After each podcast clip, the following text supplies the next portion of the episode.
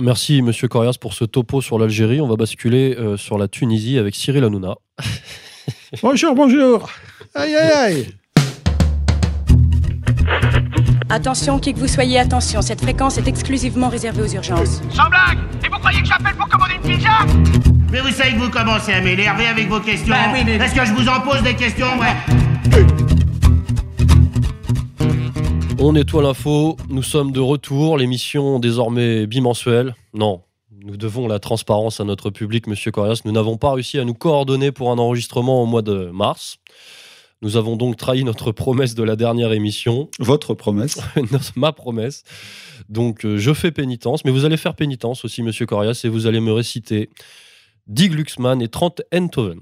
Euh, bon, d'accord. À, à la fin de l'émission. À la fin de l'émission. hein.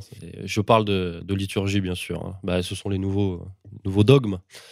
Malgré euh, ces embûches, nous sommes bien de retour et nous allons attaquer aujourd'hui, nous attaquer aujourd'hui au mois de février et mars 2019. Donc sans plus tarder, le sommaire. Le Venezuela est-il une nouvelle Syrie? L'Algérie ira-t-elle à la révolution? Jean-Marie Le Pen interviewé par Hanouna, doit-on y voir un symbole? Et quelles perspectives pour les élections européennes On nettoie l'info 26e émission, c'est parti.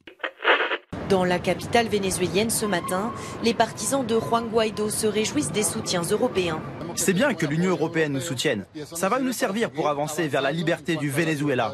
Cette aide, ça met plus de pression sur ce régime qui nous maintient dans la misère. Mais au Venezuela, difficile de s'informer. Dans ce kiosque, presque aucun journaux, la censure d'État et la crise économique ont asphyxié la presse. Vous saviez que Juan Guaido avait été reconnu par l'Europe? Ah bon? Je ne savais pas, non. Mais tant mieux. C'est la meilleure issue qu'on puisse avoir. Juan Guaido, autoproclamé président par intérim le 23 janvier, veut chasser Nicolas Maduro du pouvoir. Pour lui, il n'a pas été élu démocratiquement. Pourtant, dans les quartiers populaires, on n'hésite pas à afficher son soutien à la révolution bolivarienne. Tiens, là c'est Chavez. Moi je soutiens Maduro. C'est celui que notre commandant Chavez nous a laissé et on restera derrière lui parce qu'il est hors de question de l'abandonner. Dans cette famille, tout le monde dénonce l'ingérence internationale. Ici, on dit que les autres pays ne devraient pas se mêler de nos affaires. À l'étranger, on raconte des mensonges.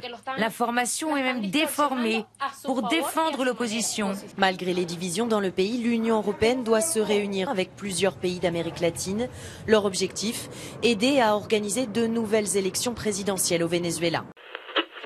Le Venezuela est-il une nouvelle Syrie? Donc la question du Venezuela. Alors le Venezuela est-il un nouveau terrain pour l'affrontement entre les impérialistes américains de l'État profond et la Russie? Ou le Venezuela est-il vraiment une priorité géopolitique et géoéconomique à part entière pour les États-Unis? C'est bien le, sens de ce sujet aujourd'hui.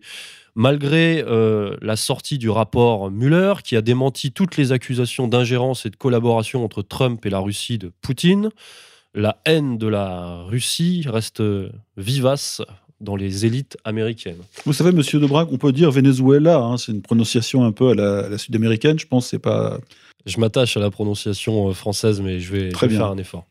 Alors, je disais effectivement que les élites américaines ont une haine euh, vivace et persistante contre, contre les Russes. Et de toute manière, ces élites hein, euh, ont toujours considéré les Russes comme des vassaux ou comme des ennemis. Mais il semblerait effectivement que ces dernières années, euh, ces élites impérialistes comprennent par la force, ou par la force des choses, j'ai envie de dire, que les Russes ont décidé de ne plus se laisser faire et de ne plus laisser faire les États-Unis euh, quand ils bouleversent les régimes de leurs alliés. Pendant les années 90, qui était le cas. Ah oui, dans les années 90, il y a eu la Yougoslavie. euh, après, au début des années 2000, on a eu la Géorgie, l'Irak, euh, la Libye.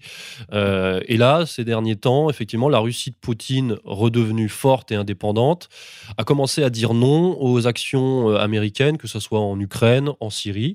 Et on peut se poser la question, est-ce que c'est le même rapport de force qui s'illustre au Venezuela?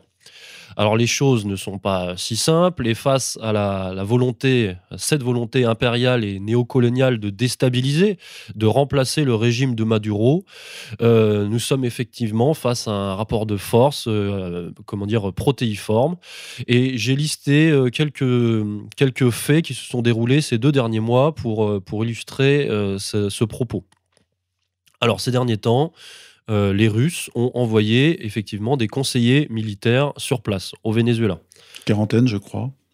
Donc c'est quand même euh, un acte. Mais euh, on sait que précédemment, les États-Unis ont notamment bloqué des comptes bancaires du Venezuela. Euh, ils ont mis en place des sanctions contre, le- contre les compagnies pétrolières vénézuéliennes. Euh, ils, auraient, ils auraient aussi détourné des milliards de dollars euh, en avoirs euh, vénézuéliens. Euh, ils financent évidemment l'opposant euh, principal à Maduro, euh, Juan Guaido, hein, qui, se veut comme le président par intérim, qui a d'ailleurs été reconnu euh, par euh, notre cher président euh, Emmanuel Macron. Les États-Unis menacent également les Russes de bloquer les avoirs russes en dollars et d'interdire les transactions aux entreprises russes avec les, enfin, des négociations entre les Russes et les Américains si jamais ils soutiennent, euh, si ils persistent à soutenir les, Vénézuéliens. Le Venezuela a apparemment transféré ses fonds en Russie à la, à la banque Gazprom. Et dernièrement, les États-Unis auraient lancé des attaques cybernétiques, hein, des bombes électromagnétiques sur les centrales électriques vénézuéliennes. Donc, euh, ce qui aurait provoqué des pannes de courant, une panne de courant générale. Il y a eu deux blackouts, en fait. Ouais, voilà, une panne de courant généralisée. Euh, c'est vraiment typique des actions américaines quand même sur les infrastructures euh, d'un pays. hein. Et ces derniers temps, pourtant, les Russes continuent d'acheter le pétrole vénézuélien, ce qui lui confère quand même une certaine indépendance économique par rapport à, à l'arrogance et à l'agression et à l'agressivité américaine. Je crois que c'est un des huit euh, plus grands producteurs mondiaux, le Venezuela, en pétrole. hein. Juste derrière le Mexique, hein, mais euh, devant, il y, a les, il y a les grands pays euh, de l'OPEP qu'on connaît. Mais Ouais. c'est un, un très gros producteur. Ouais, ouais. Donc on constate effectivement ce, un vrai rapport de force, une sorte de triangulation. Alors c'est vrai que encore une fois les choses sont pas si simples parce que même en Russie il y a des élites russes qui sont pro-américaines, qui font peut-être pression euh, sur euh, le pouvoir, sur Vladimir Poutine, mais il semblerait que euh, malgré toutes ces, ces menaces, euh, il semblerait que la Russie, Vladimir Poutine, ait décidé de ne pas lâcher le Venezuela euh, face aux États-Unis qui eux prétendent effectivement euh, attaquer au nom de la démocratie, euh, au nom de, de- de- des interventions humanitaires, etc. etc. Le, peuple je- vénézuélien qui souffre, qui Voilà. n'a plus de médicaments, des convois humanitaires arrivent à la frontière qui sont bloqués, et du coup Maduro passe pour un affameur. Voilà, la dictature, enfin bon, c'est la rhétorique habituelle de, de l'Empire. Alors la question, c'est jusqu'où l'Empire est-il prêt à aller? Euh, L'objectif est-il vraiment de renverser Maduro ou peut-être de, plutôt de mettre la pression sur la Russie par euh, adversaire interposé Peut-être que, euh, peut-être que ça en restera là, quelque part. Sans compter que les spécialistes précisent qu'en fonction de la topographie et des forces de défense, aucune invasion du Venezuela par euh, les alliés sud-américains des États-Unis, donc le Brésil et la Colombie en, première ligne, et euh, Guyana aussi, ne serait envisageable et possible. C'est-à-dire que seule une intervention militaire directe des, États-Unis pourrait euh, réussir. Mais même dans ce cas-là, on peut imaginer que la Russie et même la Chine, qui ont quand même des intérêts économiques euh, assez marqués, assez prégnants avec le Venezuela, ne laisseraient pas faire. Donc, même si euh, la Russie et la Chine n'enverraient pas forcément de troupes, ils enverront certainement de l'argent et des armes. De toute façon, l'armée est toujours fidèle à Maduro. L'armée, est restée fidèle à Maduro, et si jamais euh, les États-Unis attaquaient, effectivement, l'armée vénézuélienne avec les armes euh, russes et peut-être chinoises euh, poserait beaucoup de problèmes euh, à l'armée américaine. Alors dans un, dans un scénario d'ultra-agressivité, il resterait une intervention groupée de l'OTAN. C'est ce qui s'est passé d'ailleurs ces dernières années, hein, à chaque fois qu'ils ont voulu euh, agir. Donc là, on pourrait imaginer euh, les pays de l'OTAN, donc euh, des États-Unis avec leurs alliés malheureusement français et Une, anglais. une coalition, hein, la coalition habituelle. Une nouvelle coalition avec encore une fois peut-être les alliés sud-américains dont, dont je parlais. Et alors là, on, mais alors là, on bascule. On n'est plus dans une invasion, on n'est plus dans une attaque, on est dans une, on est dans une vraie guerre de destruction. quoi. Et je ne suis pas sûr que ce scénario se, se réalise. Donc euh, affaire à suivre. Ça cadre pas trop avec le, euh, ça cadre pas avec l'optique de, de, la politique extérieure de Trump depuis, euh, depuis son élection, depuis maintenant presque trois ans, quoi, deux ans et demi. Il, a, il, est, il, est, il hausse la voix, mais il n'entre pas en guerre. Il fait même le contraire. hein. Il part de l'Afghanistan, il se retire de la Syrie, donc. Ou alors, il déplace ses pions vers euh, l'Amérique latine et l'Asie, mais pour l'instant, on ne lui voit pas un intérêt de, porter la guerre, le, le, le le feu ailleurs. Bah, effectivement, on voyait que les, impérialistes américains, dans, lesquels je n'inscris pas forcément euh, directement euh, Donald Trump, après cette fait défaire euh, au Proche-Orient avait peut sûrement comme intention de se rabattre sur ce qu'on appelle le bassin des Caraïbes et donc euh, sur le Venezuela. Et euh, quand on regarde dans les faits, qui soutient directement Guaido et qui promulgue cette, cette agression euh, contre le Venezuela, ce n'est pas directement Donald Trump, c'est quelqu'un qui s'appelle Elliot Abrams. Elliot Abrams, c'est un néoconservateur euh, juif américain, historique de l'administration Reagan et de l'administration euh, Bush, qui avait d'abord été refusé par Trump après son élection hein, pour intégrer son, son équipe, et qui ces derniers temps, effectivement, a été on ne sait pas trop, plus ou moins imposé, mais qui est revenu dans le, dans le jeu. C'est quelqu'un du pouvoir profond, hein, clairement. Qui est revenu dans, le, dans les pattes de. Trump. Alors on ne sait pas si Trump doit composer avec euh, ce genre de personnage, s'il a cédé. euh, Enfin bon, bah, ce sont des, encore une fois, ce sont des rapports de force internes. Mais compte tenu de tout ce que je viens d'expliquer, c'est vrai qu'on se demande si Trump, euh, encore une fois, ne bluffe pas. C'est-à-dire qu'il il a effectivement ces derniers temps euh, déployé une rhétorique euh, Il- assez, il, fait monter la tension. voilà, pour, euh, assez forte contre le Venezuela, mais finalement, encore une fois, certainement un peu de frais, puisqu'il y a très peu de chances qu'une attaque euh, se produise directement. Donc, euh, bon, peut-être encore une fois une manière de, gagner du temps. Il y, a, il y a 10 ans et 15 ans peut-être, mais aujourd'hui c'est beaucoup plus difficile avec le, rééquilibrage des forces euh, des, grands, comme on dit, hein, Russie, Chine. Euh, c'est plus difficile d'avoir toute l'attitude et d'envahir un pays. hein. Ils l'ont fait, mais aujourd'hui, peut-être que le lever de bouclier au Conseil de sécurité serait plus, euh, serait plus dur. Effectivement, nous ne sommes plus dans la, dans la même séquence euh, post-11 septembre 2001. Euh, mais bon, euh, Juan Guaido est toujours là, donc il est toujours pro-américain, euh, assez favorable Il à risque, il, Israël. risque la, ouais, il risque la prison quand même, hein, et c'est un petit peu chaud pour lui. C'est hein. un petit peu chaud pour lui. Il, pourra se- il pourrait se faire lâcher aussi par les Américains, c'est possible.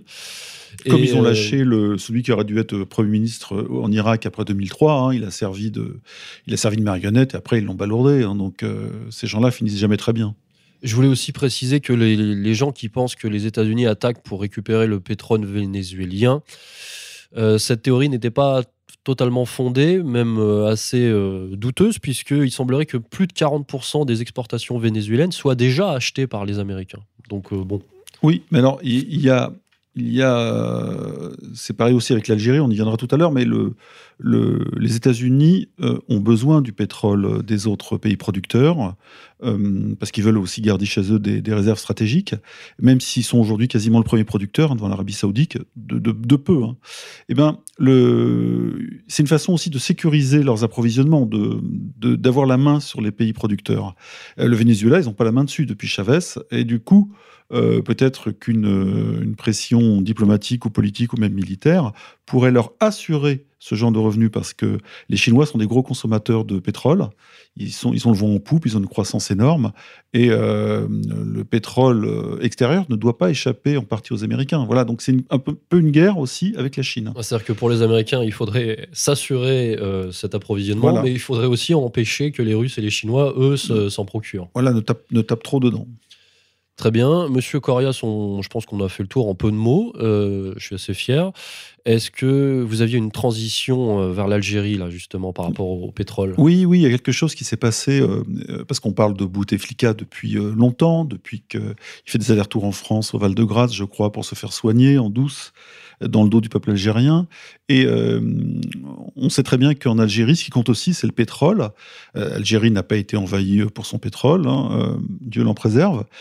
Mais Chavez était intervenu, je crois, au début des années 2000, euh, lorsque les Américains voulaient mettre la main vraiment sur le pétrole algérien en faisant changer un peu la loi sur les hydrocarbures.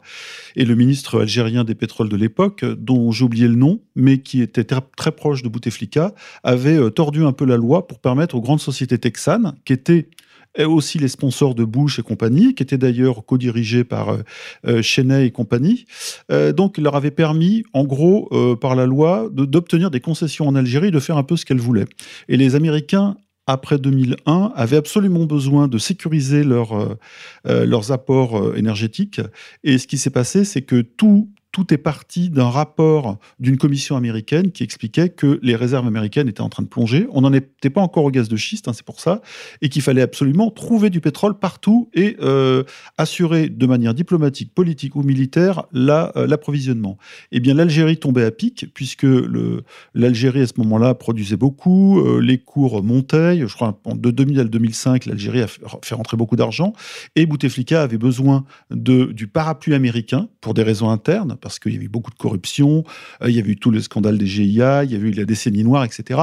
Donc il fallait avoir les Américains dans sa poche, mais les Américains voulaient une contrepartie. La contrepartie, c'était une partie du pétrole euh, euh, algérien. Et lorsque Bouteflika et son ministre euh, de l'énergie ont concocté cette loi un peu anti-souveraine, parce qu'elle permettait aux Américains de rentrer un peu euh, sur leur sol et de s'en approprier une partie, eh bien, euh, Chavez, qui a senti le coup, parce que l'Algérie appartient à l'OPEP et le Venezuela aussi fait, partie de l'OPEP, Chavez est, est arrivé dardard à Alger pour retourner la situation et faire en sorte que Bouteflika ne cède pas aux sirènes américaines.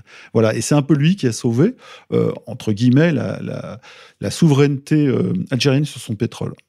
Bon, bah, on va parler de l'Algérie, de, de, la souveraineté algérienne. Magnifique transition, monsieur Corias. Non, mais de, je suis flatté. Le président de la République s'est adressé aujourd'hui à la nation. Voici ce message. Chères concitoyennes, chers concitoyens, l'Algérie traverse une étape sensible de son histoire. Ce 8 mars, pour, le troisième vendredi consécutif, d'importantes marches populaires ont eu lieu à travers le pays. J'ai suivi ces développements et comme je vous l'ai déjà annoncé le 3 de ce mois, je comprends les motivations des nombreux compatriotes qui ont choisi ce mode d'expression dont je tiens une fois de plus à saluer le caractère pacifique. Il n'y aura pas de cinquième mandat et il n'en a jamais été question. Pour moi, mon état de santé et mon âge ne m'assignant comme ultime devoir envers le peuple algérien que la contribution à l'assise des fondations d'une nouvelle République en tant que cadre du nouveau système algérien que nous appelons, que nous appelons de tous nos voeux. Alors l'Algérie, je ne sais pas si vous, si vous avez déjà eu un sujet euh, plus coriace à traiter, euh, Monsieur Corias. Alors c'est ultra complexe.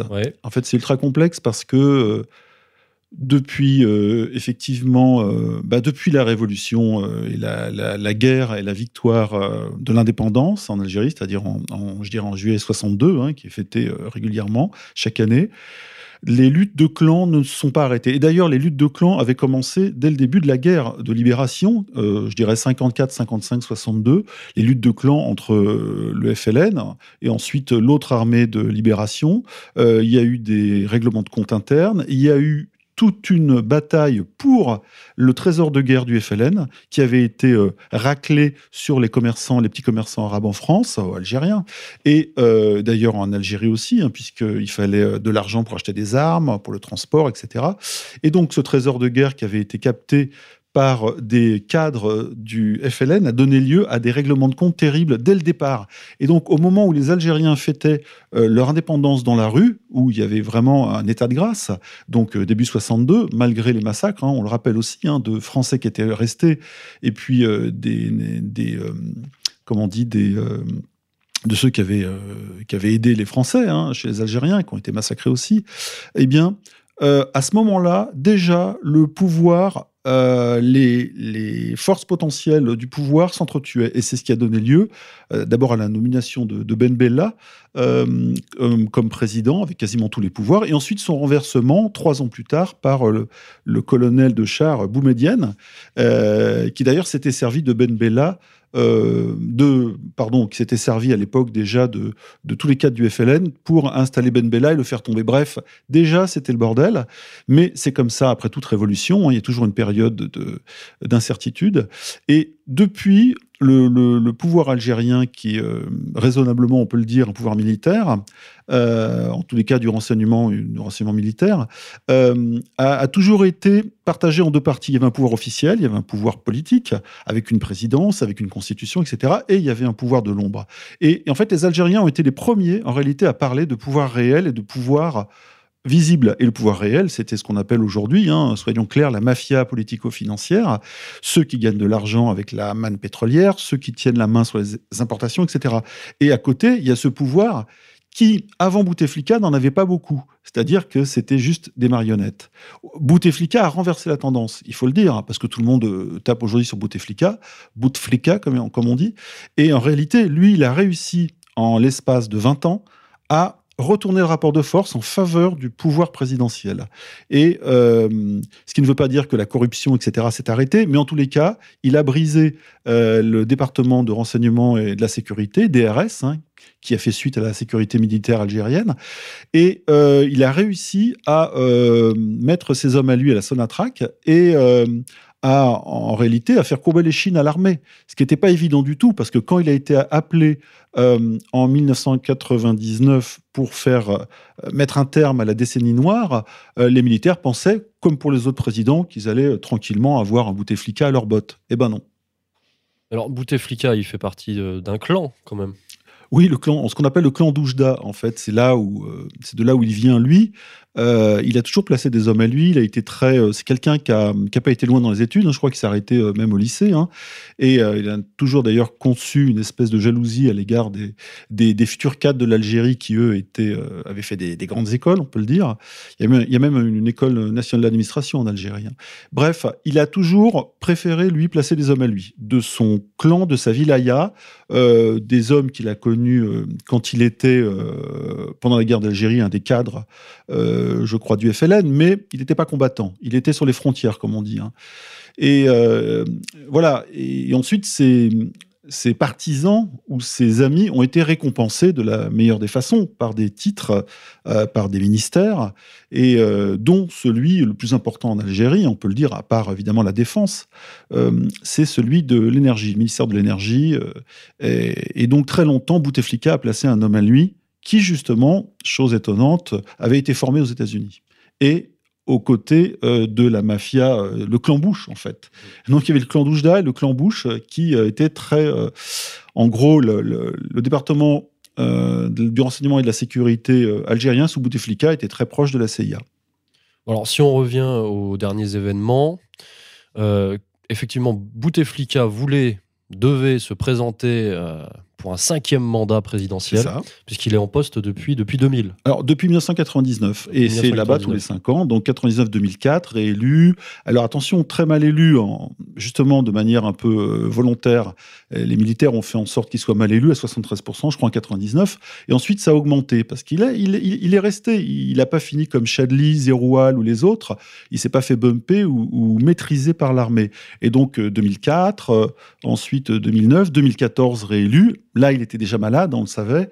Et 2014-2019, euh, et là, boum, ça pète. Alors là, ça pète. On arrive à ces manifestations euh, géantes. Hein, contre... Alors d'ailleurs, ces manifestations géantes, est-ce qu'elles sont tournées contre le régime algérien, contre le clan Bouteflika euh, Est-ce qu'elles veulent remettre en cause simplement euh, la politique euh, ou est-ce que ça va plus loin que ça? ben, C'est un ensemble de demandes. Alors moi, j'ai pas été dans la rue en Algérie. On parle de plusieurs millions de personnes, jusqu'à 10 millions euh, ensemble hein, dans toutes les grandes villes. C'est vrai que simplement Bouteflika, symboliquement, qui ressemble quasiment à un mort-vivant maintenant, est-ce que c'est ça qui a déclenché cette colère? Alors, c'est un symbole de la, de la sclérose algérienne. Oui, voilà. Ça, voulait dire que cette Algérie nouvelle, hein, dont on sait la, la, moitié de la population a moins de 25 ans, etc., jeune, a envie de, de s'en sortir, de travailler, de vivre. Parce qu'on peut faire un, petit topo, justement. Il y a une très forte démographie en Algérie, mais énormément de chômage. Voilà. Je crois qu'il y a 40% de chômage, il n'y a pas d'industrie, il y a très peu d'agriculture. ça, c'est le résultat, en fait, de, de,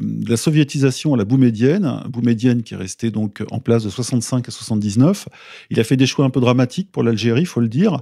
Euh, l'argent du pétrole ne rentrait pas encore à flot et Boumédienne a, a fait le choix de l'industrialisation lourde au mépris de l'agriculture. Or, c'est l'agriculture qui tenait euh, la paysannerie euh, algérienne et qui tenait aussi les gens dans les villages et les petites villes. Or, en mettant l'accent sur l'industrie lourde, donc en achetant aux Russes euh, des usines, pas forcément, ou des principes pas très bonne qualité en termes industriels, euh, ils ont sacrifié l'agriculture. Et donc, il y a eu une espèce d'exode rural, etc. Donc, ça a déséquilibré un peu la société algérienne, qui, malgré tout, était euh, quand même rurale à, je sais pas quoi, 80-90%, et euh, exportatrice. Et aujourd'hui, c'est l'inverse. Et l'argent de la manne pétrolière sert à acheter de la bouffe. Donc, voilà, les choix, les choix d'il y a 50 ans ont été assez dramatiques. parce que l'Algérie, donc, est peu productrice et elle est dépendante de l'importation. Ah, complètement. Et l'importation est tenue par justement cette mafia politico-financière dont euh, dont euh, le président Bouteflika n'a pas pu se détacher parce que c'est un régime de cooptation, euh, c'est une voilà, c'est la famille, ce sont les amis, ce sont les proches, les fils, les filles qui tiennent tout ça. c'est un véritable népotisme en réalité, et ça c'est quasiment intouchable puisque c'est la structure du pouvoir profond algérien et qui descend assez bas puisque des gens en profitent, même un gradé, un gradé militaire, un officier peut peut trafiquer dans sa caserne, gagner, euh, je veux dire, revendre les chaussures sur les marchés locaux, etc. Donc, euh, euh, tout le monde en profite jusqu'à un certain niveau et le peuple, par contre, n'en profite pas. Oui, c'est-à-dire que ce mode de fonctionnement un peu tribal, finalement, pourrait convenir, mais vu la situation sociale, euh, apparemment, les banques, les administrations sont autant sclérosées que Bouteflika lui-même. Euh, apparemment, l'Algérie est assez ruinée aussi, puisqu'on parlait de l'épuisement de ses réserves alors, pétrolières. En fait, elle avait il y a quelques années encore 200 milliards de réserves, c'est tombé à 100 milliards et ça baisse. En fait, ce qui se passe, c'est quand le pétrole est haut, ça va. C'est pas c'est pas que l'Algérie euh, est dans une croissance magnifique d'un point de vue économique, mais on peut acheter la paix civile euh, en, subventionnant par exemple le lait, la semoule, etc., le blé. Donc c'est possible. Euh, ça a été fait. Je crois que c'est Chadli, quand il y a eu un, énorme apport d'argent au début des années 2000, qu'est-ce qu'il a fait? Je crois que pendant trois ans, ils ont ouvert les vannes de l'importation des produits étrangers. Un peu comme en Allemagne de l'Est, quand le mur est tombé, ils ont vu arriver des bananes, des choses comme ça, des fruits exotiques, des produits qu'ils n'avaient jamais vus, de l'emmental, je crois, même euh, autrichien est arrivé en Algérie. Bref, il y a eu trois ans où Chadli a, lâché, a ouvert les vannes et en disant voilà, on est arrivé à une consommation un peu à l'européenne, donc les gens se sont rués dans les magasins, etc. Et après, par contre, ça s'est payé très cher parce que les prix euh, du brut ont baissé après 2005. Et en réalité, en réalité, pardon, pas 2005, c'était dans les années 80, je suis désolé, années 80, Chadli, 79, 92. Et, voilà, excusez-moi. Mais en, tout, tous les cas, euh, on, les voit, les émeutes sociales, les émeutes de la faim, etc. Et là, je ne parle pas de la Kabylie parce que c'est plus politique. Elles ont lieu à chaque fois que la manne pétrolière baisse et que le pays doit faire face au remboursement de la dette. Le FMI a été sur son dos euh, souvent. Il y a eu des négociations, etc. Et euh, les importations baissent et du coup, c'est dur pour le peuple. Donc c'est dur pour le peuple et donc ces manifestations posent la question de la révolution alors ces derniers temps, euh, sous la pression, euh, on va se demander jusqu'à quel point c'est stratégique. Euh, Bouteflika a été a priori lâché par l'armée et a donc démissionné. Oui, Gaïd Salah, hein, le général. Alors, est-ce que c'est un coup de poker de, l'oligarchie algérienne? Est-ce qu'il gagne du temps de cette manière? Parce que c'est vrai qu'avec la démission de Bouteflika, on gagne du temps, on calme les manifestants.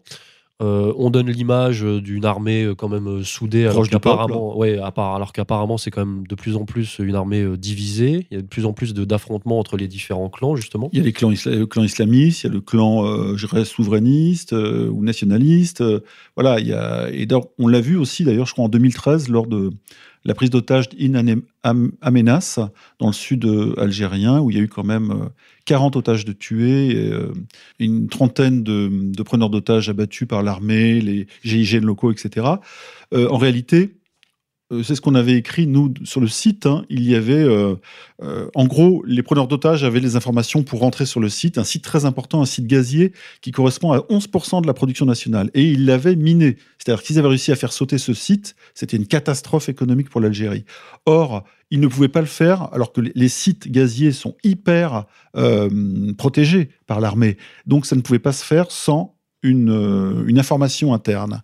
Et euh, donc, on pense que euh, à haut niveau dans l'armée, on a ouvert un peu la voie à cette euh, prise d'otage qui c'était en 2013, qui finalement a servi à Bouteflika pour virer, je crois, Belkeir, en disant, c'est Toufik, hein, en disant, voilà, il n'a pas été capable de sanctuariser ces, lieux stratégiques pour nous, donc il a réussi de cette façon, de manière très habile, on ne sait pas s'il est à l'origine de l'opération, mais de, de virer euh, et de contrebalancer le pouvoir euh, DRS et euh, de faire avancer le pouvoir présidentiel. Et il avait réussi son coup. Et c'est justement, il y a effectivement des dissensions dans l'armée, mais Bouteflika avait réussi son coup en 2015-2016.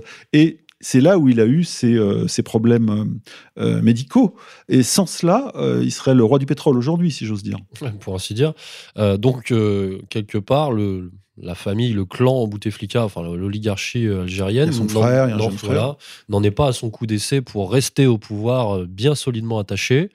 Et c'est vrai que cette dernière euh, manœuvre politique qui consiste à repousser les élections par le biais de la Constitution, machin, qui, donne quand même, je crois, au moins quatre mois quasiment euh, quatre mois de, délai avant l'organisation de nouvelles élections. Mais, il y a déjà eu des phases de transition. Hein. Après les émeutes d'octobre 88, qui là ont été, euh, où on a tiré dans la foule, les jeunes ont été abattus, 500, 600 morts par l'armée, ce qui a déclenché la décennie noire après.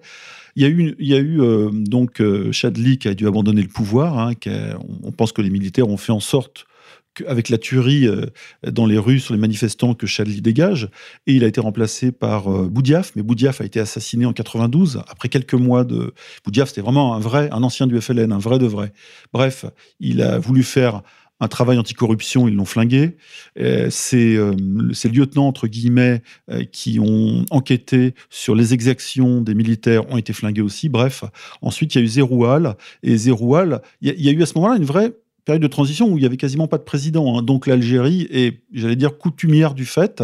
Et il est tout à fait possible qu'il y ait une vacance du pouvoir. Alors même si aujourd'hui il y a le Premier ministre, je crois, qui est en poste officiellement, Alors, le Premier ministre qui est visé lui aussi. Oui, bah, qui, qui sert un peu de bouc émissaire d'ailleurs. Voilà, comme ce qu'on appelle les 3B. Hein. La, la, foule a pris en grippe les 3B qui représentent le pouvoir visible, mais euh, il est plus difficile de manifester contre le pouvoir profond. Oui, alors les 3B, c'est Bouteflika, Ben Salah. Alors il y a Ben Salah, il y a, euh, je n'ai pas les trois noms, euh, et, mais il représente effectivement ce pouvoir. Et le Premier ministre, je crois. Voilà, le Premier ministre, qui, qui doit dégager. Je crois qu'il y, a une phrase en arabe qui est dégager, dégager les tous, un peu à la Mélenchon.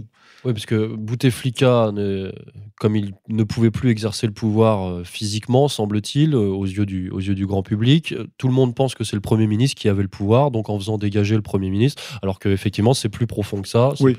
Et donc, le Premier ministre va dégager en bouc émissaire. Bouteflika, bon, de toute manière, voilà, c'était symbolique.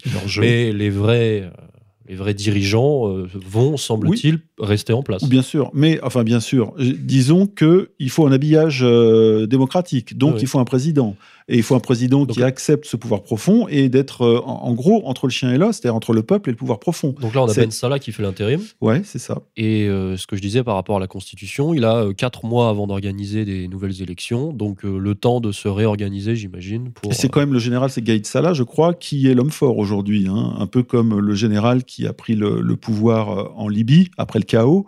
Donc il y a quand même l'armée qui est toujours là et qui peut peut-être reprendre du poil de la bête parce que Bouteflika l'avait un petit peu neutralisé. Bon, alors juste une dernière question, euh, petite prospective. Qu'est-ce que vous en pensez, monsieur Carrès Est-ce qu'on va à la révolution totale ou est-ce que le, clan, le pouvoir va rester le pouvoir? Je crois que les, Algériens ont, ont, eu assez des 150 000 morts de la décennie noire et donc c'est pour ça qu'ils veulent manifester sans aller trop loin. Il n'y a pas eu de casse, il n'y a pas eu comme on dit, on ramasse les papiers après les manifestations, euh, tout est propre, c'est bon enfant. Euh. Et donc, on a placé deux papiers sur le site. Il y a un papier qui dit que c'est effectivement une révolution douce, bon enfant, et l'autre qui dit attention, manipulation, euh, manipulation, printemps algérien qui n'a pas pu se faire en 88, hein, ni après, ni au début des années 2000, parce que justement là, il y avait la manne pétrolière, tout le monde voyait son niveau de vie augmenter, etc. Enfin, en théorie. Mais aujourd'hui, euh, on est toujours pris entre ces deux possibilités. Est-ce que c'est et les, Algériens sont très sensibles là-dessus. Est-ce qu'il y a une influence extérieure? Est-ce qu'il y a un intérêt extérieur? Par exemple, les Occidentaux, Français ou Américains, à euh, se débarrasser de Bouteflika, qui était pourtant, entre guillemets, leur homme, même si c'était pas l'homme des Français ni des Américains. Mais euh, donc, nous, on a eu les deux sons de cloche sur le site et on les a mis tous les deux parce que c'est très difficile aujourd'hui de, faire de la prospective. Euh, pour l'instant, il n'y a pas de mort, tant mieux. Il y a aussi une menace euh, islamiste qui pèse un petit, légèrement sur le pays aussi. Alors, euh, elle a été là aussi neutralisée par Bouteflika. Il y a eu aussi le, le, le- le- le concordage, je dirais, signé entre les militaires et l'armée islamique du salut en 96-98, et ensuite pour mettre un terme euh, aux hostilités et euh, pour euh, vider les prisons, euh, sauf ceux qui avaient vraiment beaucoup de sang sur les mains, même s'il y a toujours 30 000 disparus. hein. bon, donc cette société a été pacifiée de manière, enfin très récemment, et les plaies sont encore ouvertes, mais les gens n'ont pas envie de les rouvrir. Donc, ni les militaires, ni le peuple, ni peut-être ce pouvoir profond qui lui a besoin, a besoin de la paix pour faire des affaires. Donc, pour l'instant, personne n'a intérêt à ce que ça parte en, en vrille. On l'espère pas. hein. On n'espère pas que l'Algérie va replonger dans une décennie noire. Faut pas. Merci, monsieur Corias, pour ce topo sur l'Algérie. On va basculer euh, sur la Tunisie avec Cyril Hanouna. Bonjour, bonjour. Aïe, aïe, aïe. Donc je vous le dis, demain, j'irai donc interviewer Jean-Marie Le Pen, puisque à 67%, euh, vous voulez que j'y aille. J'irai donc avec Karim Zeribi et Eric Nolot l'interviewer, sans concession. Euh, voilà, ça va être un petit peu chaud, je pense, parce que c'est vrai que euh, on est complètement diamétralement opposés sur écart. les idées. Grand C'est écart. quand même Grand écart. grand écart. Grand écart. Euh, voilà. Mais la confrontation qu'on attend. Ah oui. Alors, Jean-Marie Le Pen, invité par Cyril Hanouna. Euh, vous en avez rêvé. euh, Cyril l'a fait. CNews, c'est CNews la chaîne, non je- C8. C8. CNews, c'est la chaîne d'information du Ah groupe oui, Canal. bon. C8, c'est la chaîne un peu de divertissement. Bon, Canal l'a fait. Maxime Saada l'a fait. Alors, euh, monsieur Corias, que, pouvez-vous euh, interpréter de cette, euh, de cet ovni télévisuel qui a, semble-t-il, politiquement, quasiment réhabilité le, le le menhir? Eh ouais, c'était le repoussoir national jusqu'au 28 mars, jusqu'au 28 mars 2019 à 20h ou 21h, je sais plus à quelle heure l'émission d'Hanouna. je crois que c'était au, moins Oui, 22 oui, heures. Oui, il me 22 semble. heures, ouais. Pas que les enfants regardent. Voilà. Parce que le menhir, ça fait peur, hein, c'est le loup. Ah, ouh. Et euh, soudain, donc, euh, mais il l'avait annoncé en fait dans les médias quelques jours avant, parce qu'il fallait préparer l'opinion et surtout faire un coup. Cyril Hanouna allait se déplacer. euh, je ne sais pas si c'est à Montretout, je pense. ou Oui, je crois, ouais. Oui, Ouais, ouais. chez euh, Jean-Marie Le Pen, euh, qui euh, venait d'ailleurs d'en prendre une bonne nouvelle. Je crois que les agresseurs de sa femme avaient été euh, appréhendés. Identifié, oui. identifiés. Après, après, on est quatre agresseurs. voilà, il avait quand même frappé, euh, volé son sac, je ne sais quoi. Et donc, il était très content, tout allait mieux. Le menhir, en 90 ans, alerte, l'œil vif, qui fait toujours ses vidéos hebdomadaires hein, que l'on relaye. Et donc, il reçoit non pas Cyril Hanouna tout seul, mais Cyril Hanouna flanqué de deux chroniqueurs, Karim Zeribi des, des GG, des grandes des gueules. grandes gueules, ouais, qui est associé à Marshall et, et à son pote, euh, j'ai oublié le nom de l'autre, Marshall et Truchot, voilà, euh, comme dans la 7 compagnie. Et, Et, et Éric Nolot. Éric Nolot. Et oui, le compère d'Éric Zemmour, qui lui a déjà reçu euh, Jean-Marie Le Pen à plusieurs reprises dans son Oui, oui. émission sur Paris Première. mais fraîchement devenu le nouvel ami Ah de oui. Cyril Hanouna, Ah à qui se font des hugs dans les médias et on se dit mais qu'est-ce qui se passe? Nolo a eu un je sais pas un AVC, un truc qui lui a retourné le cerveau. Non non, il est tout content d'être euh, dans cette émission, d'être un peu la caution intellectuelle de gauche de Balance ton poste, qui est l'émission hebdomadaire donc du vendredi soir ou du jeudi soir de de C8. Et donc les trois, nos trois compères se retrouvent chez euh, le menhir, qui ne les a pas torturés ni assassinés, rien. D'ailleurs, j'étais très surpris de voir un homme normal leur parler normalement, sans leur courir dessus en les traitant de PD, par exemple. Et Rouquin, je vais t'apprendre. et, euh, et donc, Karim Zeribi, qui est de gauche, qui, euh, qui, qui, qui s'est présenté à Marseille, qui a été élu à un moment donné en remplacement de Vincent Payon, euh, député européen, mais qui n'a pas été élu par la suite chez EELV, etc. Bon, c'est un, un type de gauche du Sud, euh, Zeribi, euh, d'origine algérienne, je crois, et donc qui arrive chez l'homme qui allait l'égorger. Eh ben non, il était tout surpris et tout heureux d'être chez ce monument euh, politique français. Oui, parce qu'on avait donc un juif tunisien, c'est Farad, un Algérien euh, du PS Oui. et euh, un gauchiste euh, Nolo. Quoi. Absolument. Un gauchiste culturel nolo. Donc, Ouais. soi-disant, le, le cauchemar de Jean-Marie Le Pen Exactement. et inversement. Et puis, finalement, euh, tout s'est bien passé et tout, et tout a été euh, diffusé sans problème. Alors, il y a eu un montage quand même hein, qui a été euh, annoncé par Hanouna, mais euh, tout le monde s'est rendu compte que donc Jean-Marie Le Pen n'était pas le monstre nazi que tout le monde décrivait dans les médias depuis euh, les années euh, 80, je dirais, parce qu'il a existé avant, mais c'est là où il est devenu le repoussoir national. Après une émission de télé sur TF1 qui, qui a carrément, on pense, sous la pression de Mitterrand, qui lui a ouvert les voies de, la politique et du poids en politique. Et donc voilà, ils arrivent et, euh, notre ami Cyril Hanouna arrive avec un cahier des charges et des questions comme êtes-vous raciste, Monsieur Jean-Marie Le Pen? On pense bien que Jean-Marie n'allait pas dire ouais je suis raciste, je vais t'étrangler sale juif. Donc c'est pas ce qui s'est passé. Et je dis ça, c'est de l'humour, hein, mais les questions étaient évidemment pas très pertinentes et on avait toujours nos lots. Euh, dans l'émission, puisque les, morceaux de l'interview ont été ensuite décryptés dans l'émission, euh, puisque l'interview a eu lieu avant, et il expliquait attention, Jean-Marie Le Pen est l'Argentine, mais en fait il est méchant. Donc c'était un peu le- l'angle euh, du débat qui était assez comique. Et on nous expliquait, comme Karim Zeribi aussi, mais même lui était apparemment très touché de voir le, le menhir, mais que Le Pen n'avait pas changé au fond, il était toujours aussi méchant, antisioniste, raciste. Euh, notre ami Hanouna lui a posé une question sur les races et lui il a dit euh, bon euh, vous appelez ça des races mais bon il y en a qui courent plus vite que les autres qui nagent plus vite que les autres qui pensent plus vite que les autres et il n'y a pas eu de, retour négatif de la part des autres en face. Bon il est clair que les, hommes ne sont pas égaux. Après les races les sous-races etc ça n'existe pas d'un point de vue biologique mais ce qu'il entend lui euh, je pense Le Pen par race, ce sont les pays, ce sont les nations, ce sont les voilà, les asiatiques, les européens, les africains, etc. Et euh, voilà, lui, il n'a pas bougé, je dirais, de son euh, de son catéchisme habituel. Sans quoi d'ailleurs il a été fidèle à lui-même. hein. Il, il s'est pas couché devant les les trois juges, le, le juge Hanouna et ses deux assesseurs. Et donc, on- finalement, on n'a pas appris grand chose. En soi, l'émission ne, ne valait pas grand chose. Et euh, donc, j'ai regardé jusqu'au bout, tous les rushs, etc. Mais ce qui était intéressant, c'est en fait l'opération. Mais, mais ce qu'il faut faire remarquer et souligner, c'est qu'effectivement, il y a quelques années, un, cette émission n'aurait pas eu lieu, et si elle avait eu lieu, il l'aurait euh, insulté de tous les noms. Voilà. Euh, Ou alors, ça aurait été hyper borduré par euh, les agents classiques euh, du, du socialo-sionisme télévisuel. hein. Il n'y aurait pas eu d'applaudissements. Parce Non, que là, zéro. finalement, ce qui ressort de, cette, euh, de, de ce passage, c'est que Jean-Marie Le Pen est un vieux politicien sympathique dont les idées, finalement, commencent à être euh, di- dédiabolisées. Voilà, c'est pas bon, il a deux trois petites phrases comme ça, oui, la guerre, bon, euh, mais dans l'ensemble, il est bonhomme dans le vrai sens du terme, c'est-à-dire que c'est quelqu'un de sympathique.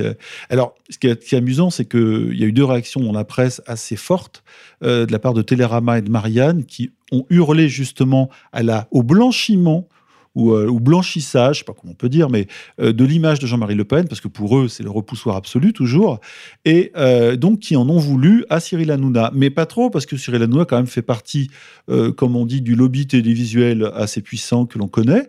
Hein, il s'en cache même pas lui-même. Donc, et, du coup, les critiques ne pouvaient pas être trop virulentes, puisque venant de la part d'un Hanouna, euh, bah, c'est plus, difficile à désamorcer. Ça aurait été Patrick Sébastien qui recevait Jean-Marie Le Pen il y a 10 ans, vous avez raison, il se serait fait, mais je pense qu'il aurait perdu sa place en télé. Euh, il aurait été viré par euh, la présidence de France Télévisions. Alors, un autre versant, une autre interprétation de, ce passage télé, parce que j'ai regardé aussi le, le sujet en, en entier, enfin même l'émission en entier, c'est que, un, Jean-Marie Le Pen est relativement sympathique, mais surtout, il a été euh, catégorisé dans la rangé comme euh, un, un- un politicien. Un politicien, c'est-à-dire vraiment avec euh, ce que ça a de petit, c'est-à-dire qu'il fait des petits calculs stratégiques politiques. Il est malin, Et ils l'ont dit, il est malin.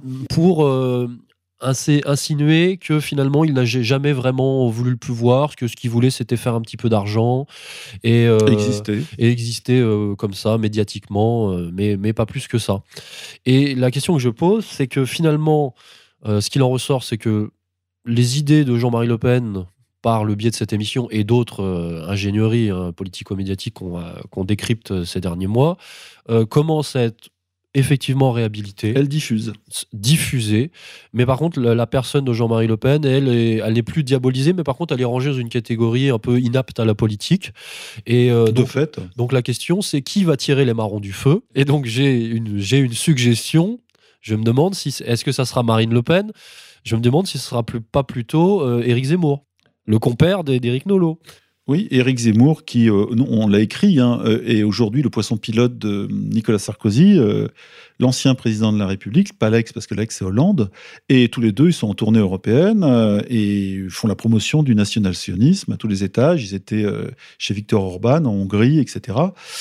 Et on- nous, on a remarqué sur le site que des opérations avaient lieu en même temps. hein, elles étaient concomitantes. euh, donc, euh, la remontée, le retour de Sarkozy, un livre politique a parlé, je crois, Rachida Dati, dans un livre politique, déclare que lui, il n'a renoncé à rien. Et il voit que les, les ennuis de Macron laissent un boulevard à un homme euh, providentiel. parce qu'aujourd'hui, on ne voit pas qui peut euh, passer derrière Macron. hein. Alors c'est Sar- Sarkozy qui referait euh, le coup de 2007, c'est-à-dire de surfer sur les, les idées du front, se les accaparer. C'est comme ça qu'il avait gagné. Mais sans que le, le parti du Front National en profite. Et d'ailleurs, euh, je me souviens maintenant, dans l'émission de Cyril Hanouna, hein. dans l'émission de Cyril Hanouna était invitée une, une ancienne cadre du Front National qui euh, sortait un livre sur le, le parti, sur le parti du Front National, du Rassemblement National, pour en gros euh, préciser que le Rassemblement National était une sorte de, de boîte euh, Lupanar. C'est de Sophie- lupanar gay euh, géant. Alors c'est Sophie Montel, Sophie hein, Montel, qui était partie après euh, avec, elle était cadre pendant plus de 15 ans, je crois, qui était partie après avec Philippot euh, dans les valises de Philippot, et même après elle a trahi, je dis trahi entre guillemets, elle s'est retournée contre Philippot aussi. Donc, elle comme dirait Le Pen, elle a un peu trahi tout le monde, mais elle a raconté les histoires de cul, de beuverie, euh, qui couche avec qui, le FN, le grand lupanar national. En gros, c'est pas très sérieux tout ça.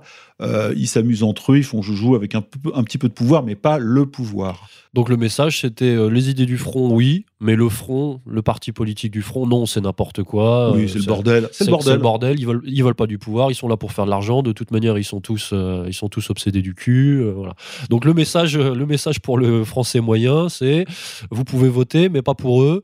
Vous pouvez voter pour ces idées, mais pas pour eux. Alors qui, effectivement, bah, peut-être Sarko, peut-être Sarko, Mais- flanqué de son, son nouveau Voilà, Zemmour. parce que Marine Le Pen, on voit pas aujourd'hui, parce que par exemple Zemmour, lui, euh, il, est, pas, il fait pas la campagne de Marine Le Pen, il l'a jamais faite. Il, il a, par contre, il l'a approché pour euh, effectivement lui sucer les idées. Et euh, Zemmour, c'est un pompeur d'idées, on le sait. Je pense Alain Soral le sait. hein.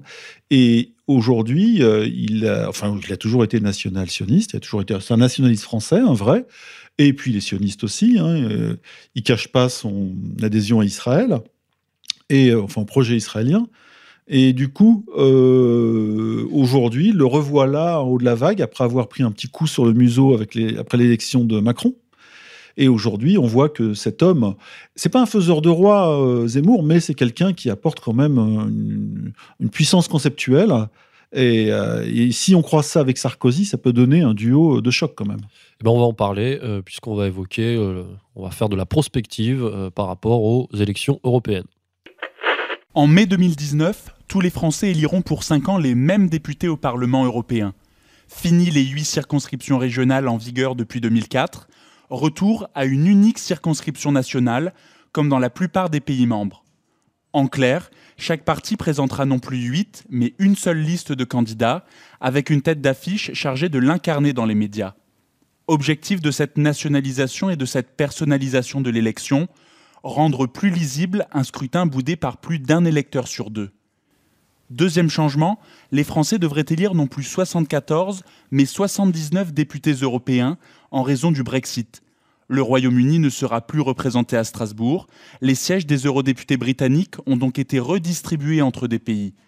Contre le souhait d'Emmanuel Macron de réserver une partie de ces sièges vacants à des députés élus sur des listes communes au niveau européen une proposition de liste transnationale rejetée par le Parlement européen. Le mode de scrutin, lui, ne change pas. Les députés européens restent élus en un seul tour, à la proportionnelle. Plus un parti récolte de suffrages, plus il obtient d'élus, à condition de recueillir au moins 5% des voix.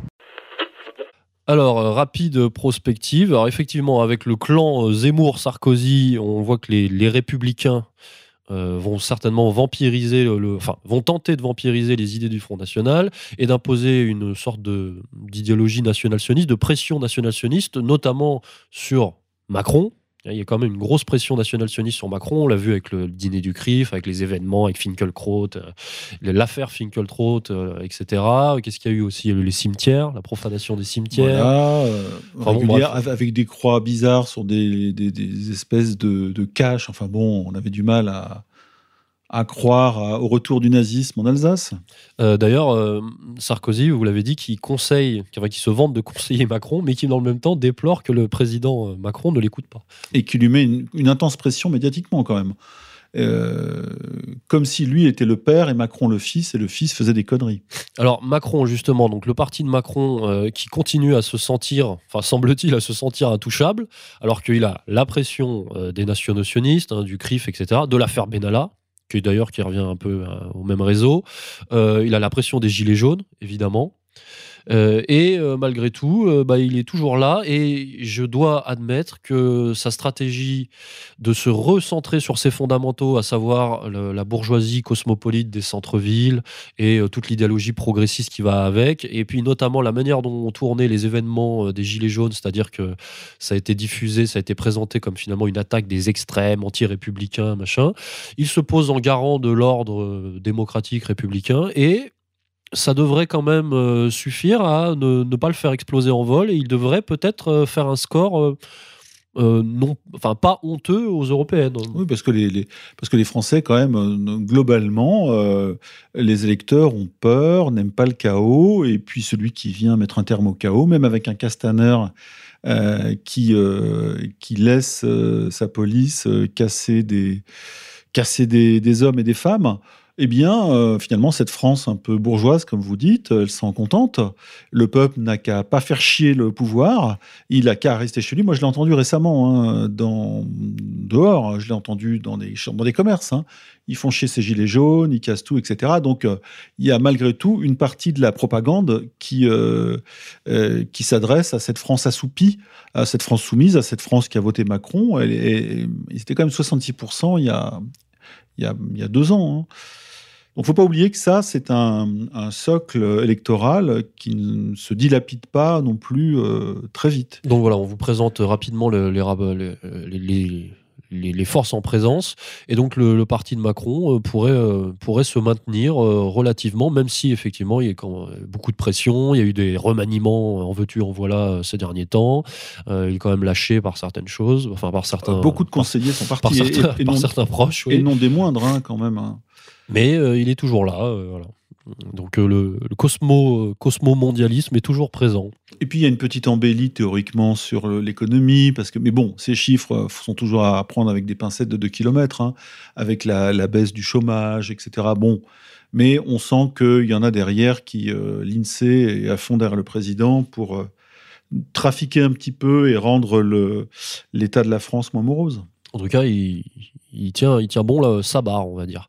Alors, d'autres euh, bourgeoisies, d'autres euh, bourgeois existent en France, et notamment les bourgeois conservateurs de droite catholique, qui, eux, euh, se sentent représentés par les Républicains, donc le parti dont on parlait avant euh, avec euh, Éric Zemmour et Sarkozy, puisque Sarkozy, même s'il est officiellement, ce n'est pas lui le, le représentant, il a quand même la main. Mais il tire, il tire les ficelles depuis. C'est le- c'est depuis son parti, il conseille hein. tout le monde. Voilà. euh, voilà, effectivement.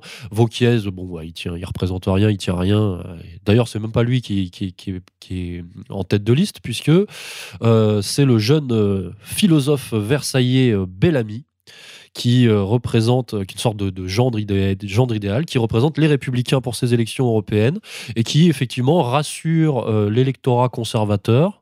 Euh, et encore, et comme Macron va lui se recentrer sur ses fondamentaux, les républicains vont se recentrer sur, ce- sur leurs fondamentaux avec ça, avec cette espèce d'alliance euh, Bellamy d'un côté, Zemmour de l'autre, c'est-à-dire euh, du La trahison de classe euh, de la bourgeoisie française. c'est-à-dire du sociétal, anti-mariage pour tous, etc. d'un côté, et la lutte contre l'immigration à la Zemmour de l'autre. Donc effectivement, pas de pas d'économique et de social dans, dans cette, dans cette question-là. Euh, mais ça Droite- ressemble droite aux, aux républicains. Ouais. Alors Bellamy qui est sur une ligne manif pour tous, effectivement. Euh, bon, bah, c'est un bon chargé de com, finalement, euh, qui, il n'abordera jamais la question de la soumission à l'Union européenne, jamais la question de la souveraineté nationale, parce que lui, il est sur les idées philosophiques et puis euh, les valeurs, on va dire. Euh, donc, bon, c'est assez, bien vu finalement de la part des, stratèges des républicains, euh, d'autant que, effectivement, dans le même temps, Sarkozy et Zemmour, eux, sont mis en avant avec ce, ce message-là. Et puis, d'autant que Bellamy est marqué à la culotte par deux apparatchiks euh, du système des Républicains, Agnès Evren et surtout euh, Arnaud Dangean, hein, qui est dans tous les réseaux atlantistes euh, Voire- depuis longtemps. Voire fait des documents. Voire fait des documents, et donc voilà, bah, assez, assez contrôlé. je pense que les Républicains, si on fait un- encore une petite hypothèse, peuvent s'en sortir en se recentrant sur leur électorat euh, historique et traditionnel. Et euh, d'ailleurs, si en cas de victoire, par exemple, euh, du Rassemblement national de Marine Le Pen, on a une, une union des droites sionistes toute trouvée. euh, par le biais de Zemmour, euh, Mariani, euh, qui pourront effectivement euh, se, se coaliser. Et puis, si jamais c'est Mélenchon qui fait un bon score, les républicains sur la question des valeurs catholiques traditionnelles nanana, sont très bien positionnés aussi pour faire opposition aux progressistes de gauche, Mélenchon, Glucksmann par exemple. Donc c'est bien vu. Ils se sont rencontrés. hein. C'est bien, oui, ils se sont rencontrés. Donc c'est bien vu, c'est bien joué et, euh, et tout le monde, euh, bah, tout le monde euh, tente son, enfin joue sa partition assez bien en France malgré les malgré les apparences. Alors Marine Le Pen, effectivement, peut-elle tirer les marrons du feu de, de la période gilet jaune Sera-t-elle une cocu du national-sionisme puisque peut-être que c'est Zemmour qui lui qui, en, qui en profitera. Alors j'ai certaines informations qui demandent à être confirmées. Mais, Bon, je vous les confirme. mais Marine Le Pen aurait proposé à Éric Zemmour d'apparaître sur une euh, liste Rassemblement National et Zemmour aurait euh, refusé. Mais euh, Zemmour s'est montré euh, en, en conférence à Marseille, je crois, avec Monsieur Ravier. Monsieur Ravier. Stéphane Ravier. Stéphane Ravier. du quatrième, je crois, ou du cinquième. Je vais pas dire de bêtises à Marseille. Donc euh, Zemmour, quand même, qui intrigue et qui joue cette espèce d'union des droites sionistes, un peu républicain, un peu Marine Le Pen. Euh, voilà, donc à suivre. Euh, en parlant, euh, on parlait de, de l'union, euh, on parle de l'union des droites sionistes, mais de l'autre côté, il pourrait y avoir une union des gauches progressistes, et donc c'est toute la question du rapport Mélenchon et du PS qui n'existe plus. Le PS qui a été vampirisé par Raphaël Glucksmann. Mais Hamon est toujours là, théoriquement, avec Fort. Ouais. mais- Bon, là, c'est Glucksmann quand même qui, Oui. qui, qui prend la. Mais il a qui du prend mal. les devants. hein. Il a beaucoup de mal. Euh, oui, il a beaucoup de mal. Ouais, bah, on- je crois qu'il se. Son il se- OPA, elle passe pas chez pas mal de cadres. euh, je, je crois qu'il se PS. voit plus beau qu'il ne l'est, mais c'est quand même un. Bah, alors lui, c'est pareil, c'est un atlantiste, euh, un socialo-atlantiste de combat, mais euh, il pourrait. Il pourrait, enfin en tout cas, il pourrait nourrir ses ambitions euh, de- de- d'une grande, d'une grande gauche et il pourrait tendre la main à Mélenchon, comme il a déjà tendu la main vers, le- vers les écolos. le- C'est les un, écolos c'est un pendant le débat. BHL entré en politique. hein. C'est le même, hein, c'est la même ligne. Et toute la question, c'est est-ce que Mélenchon, encore une fois, c'est la même question depuis des mois et des mois, est-ce que Mélenchon va basculer vers cette union des gauches euh, ou euh, va basculer vers le populisme?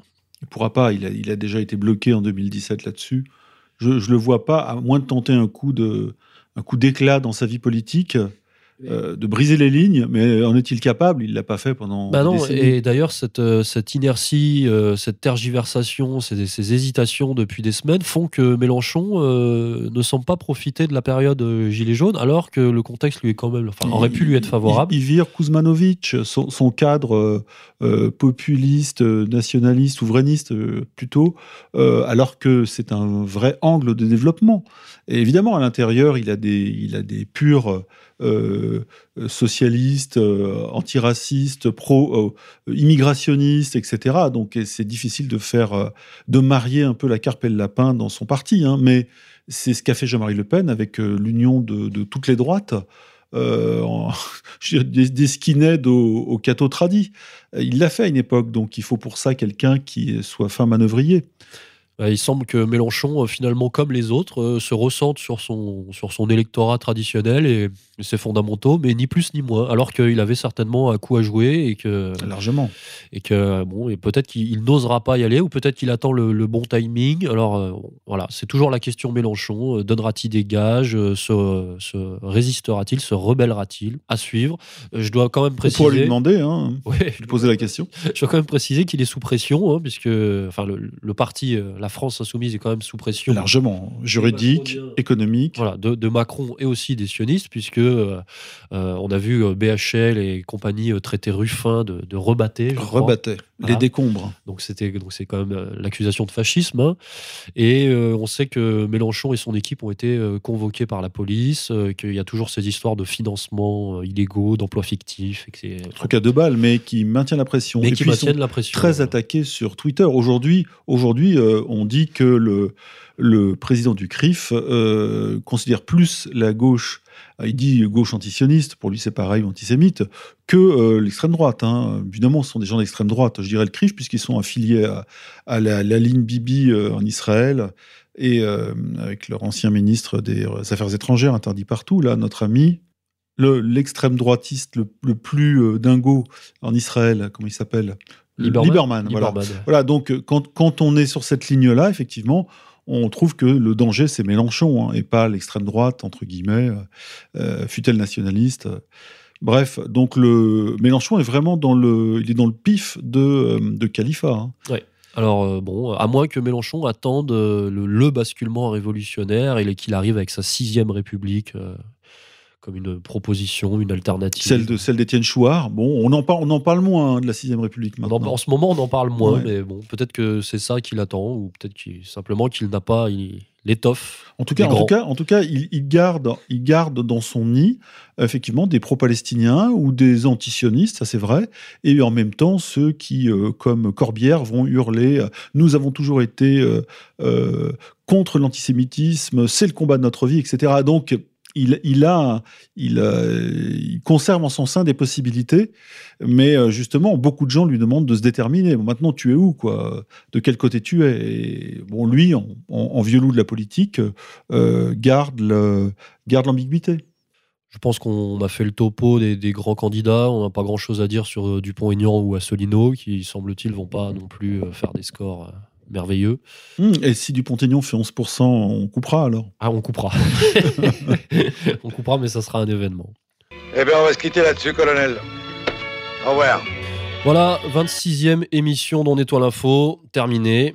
Et pour conclure, je vous annonce, cher public, dans les prochains jours, la relance, la reprise du financement participatif, des financements participatifs d'égalité et réconciliation, donc celui euh, d'Alain Soral et de son équipe multimédia, et celui de la rédaction d'égalité du site Égalité et réconciliation, composé euh, principalement de nous-mêmes, euh, Monsieur Corias et moi, Pierre de Brague.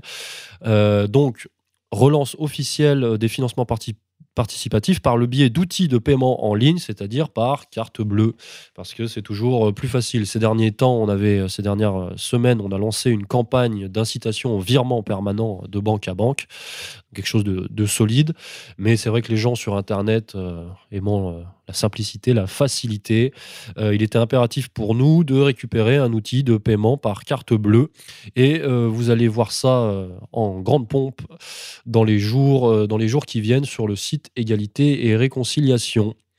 On se quitte en musique sur les notes de Stéphane Blé et on se dit au mois de mai ou au mois de juin, Monsieur Corrales, Ah non, on non, non, verra. non. J'ai été payé, donc je serai là euh, dans un mois. Mais est-ce que au, au mois de mai, euh, qu'est-ce qu'on aura à dire au mois de mai? Au mois de mai, il y aura une révolution en France. Ah, ce sera peut-être une émission révolutionnaire. Ouais. Très bien. Caracas, Alger, Paris. À suivre.